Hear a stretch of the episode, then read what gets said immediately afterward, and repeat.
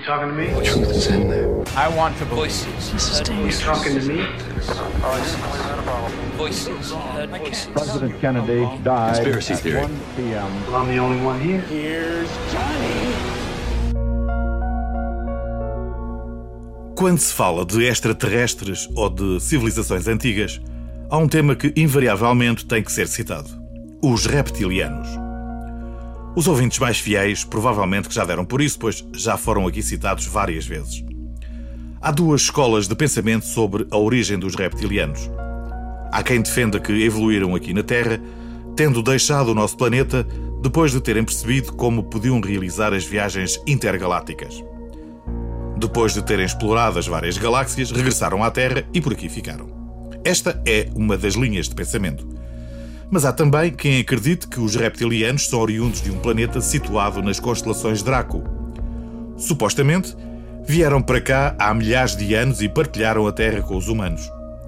A evolução da espécie levou a que, com os anos, tivessem de se disfarçar para esconderem a sua real existência. Alguns desses seres conseguiram mesmo cruzar-se com seres humanos, alterando por isso o nosso DNA. Esta alteração teve um efeito duplo. Por um lado, deixámos de utilizar o nosso cérebro na sua máxima capacidade, passando a existir um limite na nossa consciência e tornando os humanos mais fáceis de serem controlados. Os inimigos tornavam-se servos obedientes ao trono das rainhas reptilianas. Desta forma, os Arianes eliminavam a resistência das populações ao seu controle. Por outro lado, as pessoas que possuem um DNA réptil podem ser possuídas pelos reptilianos que vivem fora do nosso reino de consciência, ou seja, na quarta dimensão inferior. Eu sei que isto é muita informação em tão pouco tempo, mas prepare-se porque há mais. Estes híbridos humano-répteis, considerados semideuses, alcançaram o poder nas antigas civilizações da Suméria, Babilónia e Mesopotâmia e colonizaram o resto do planeta. Os répteis espalharam-se por toda a Terra e tornaram-se nas famílias reais de todo o mundo. Foi assim que os reptilianos criaram uma prisão global na qual vivemos atualmente, sem dar por isso. Essa prisão foi criada a partir da formação das fronteiras que dividem os diferentes países, as quais promovem as guerras e conflitos intermináveis. Outra das formas que encontraram para nos dominar foi através da televisão, cinema e política. Tudo isto foi inventado por eles e visa apenas manter os humanos numa semiconsciência e aliados da realidade. Resumidamente, o povo reptiliano alterou os nossos cérebros, limitando a sua capacidade. Instalaram a maioria, se não todos, os líderes mundiais ao longo da história, os quais, por sua vez, contribuíram para todos os grandes eventos históricos. A pergunta que muitos fazem é: mas quem é a pessoa que acredita numa teoria destas? A resposta não é qual é a pessoa, mas sim quais as pessoas, porque são muitas, acredite. That is not a theory. That is evidence supporting a fact. O conceito, apesar de ser muito antigo, tornou-se mais popular a partir de 1999, ano em que foi publicado o livro O Maior Segredo, o livro que vai mudar o mundo, de David Icke.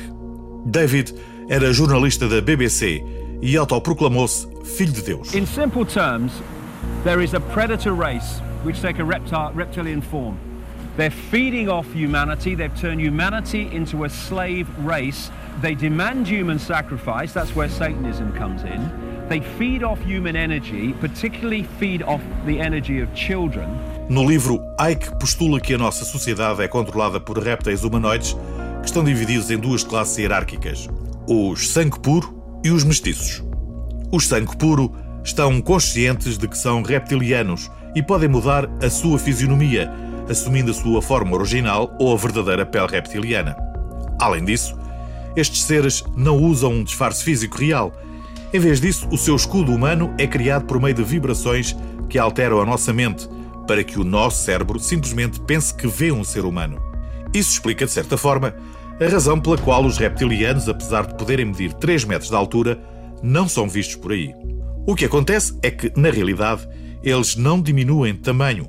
O nosso cérebro é que os vê no tamanho humano normal, porque alterar o tamanho físico é considerado impossível.